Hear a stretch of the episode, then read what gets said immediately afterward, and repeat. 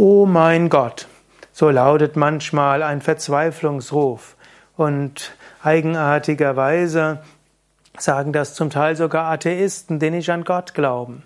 Irgendwo hilft es, sich an Gott zu wenden und es ist besser zu sagen, oh mein Gott, als irgendwelche Schimpfwörter und Fäkalienwörter zu gebrauchen, die anscheinend heute immer üblicher werden, sogar in der Sprache, in Firmen und so weiter.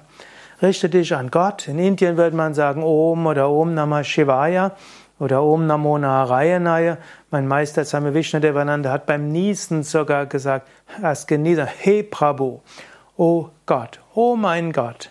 Richte dich an Gott in allen speziellen Situationen, mach das mit etwas Gefühl und spüre so die göttliche Gegenwart.